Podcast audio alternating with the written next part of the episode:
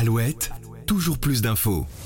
On pourrait croire à une mesure visant à protéger les spectateurs en cas d'attentat ou d'incendie, mais la raison est tout autre.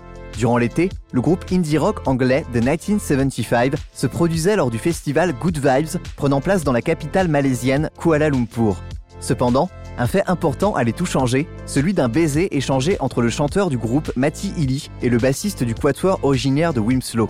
Ce geste a provoqué un tollé dans ce pays où les droits LGBT sont particulièrement bafoués, entraînant l'annulation du festival et faisant naître une nouvelle mesure, celui de pouvoir arrêter via un bouton d'alarme un concert si les organisateurs jugent le comportement d'un des artistes un peu trop déplacé à leur goût. Aujourd'hui dans votre podcast Toujours plus d'infos, on revient sur cette polémique qui a vu naître une mesure drastique qui fait couler beaucoup d'encre chez les organisateurs de festivals du monde entier.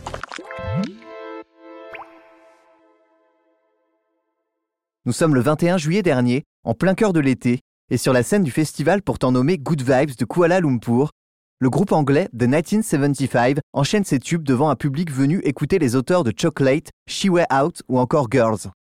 Mais après quelques minutes, le leader du groupe, Mati Illy, interpelle directement les dirigeants malaisiens via un discours, appuyant sur le fait qu'il ne comprend pas l'invitation à un festival prenant place dans un pays où les droits réservés aux personnes homosexuelles sont en réalité constamment bafoués et réprimés.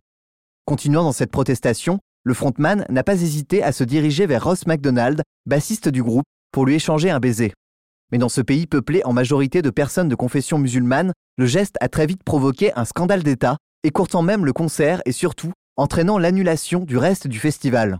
Le Premier ministre malaisien a lui déploré que le groupe originaire d'Angleterre ne se soit pas, selon ses mots, suffisamment adapté à la culture locale, qualifiant ce baiser échangé sur scène de très grossier et confirmant l'annulation du reste du festival sur le réseau social X. Pour éviter qu'un tel événement se reproduise, les dirigeants malaisiens ont même planché sur un outil qui nous replonge aux heures les plus sombres de la censure d'État, un interrupteur magique sur lequel les organisateurs des festivals et concerts malaisiens pourront appuyer afin de couper l'électricité si un nouveau baiser ou un discours taxé d'inapproprié venait à se produire de nouveau. Nul doute que les artistes invités dans ce pays devront désormais accepter les consignes et respecter les coutumes locales s'ils ne veulent pas voir leur concert annulé et leur séjour écourté, ou pire, prolongé de quelques jours dans les prisons malaisiennes, État qui, on le rappelle, a publié un communiqué récent condamnant à trois ans d'emprisonnement ferme toute personne qui s'afficherait avec un bracelet aux couleurs de l'arc-en-ciel au poignet.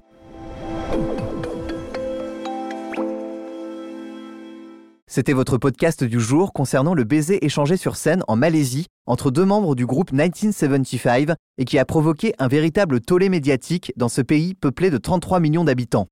Quant à moi, je vous retrouve demain pour une nouvelle actu. À très vite. Toujours plus d'infos, le podcast de la rédaction d'Alouette qui va plus loin.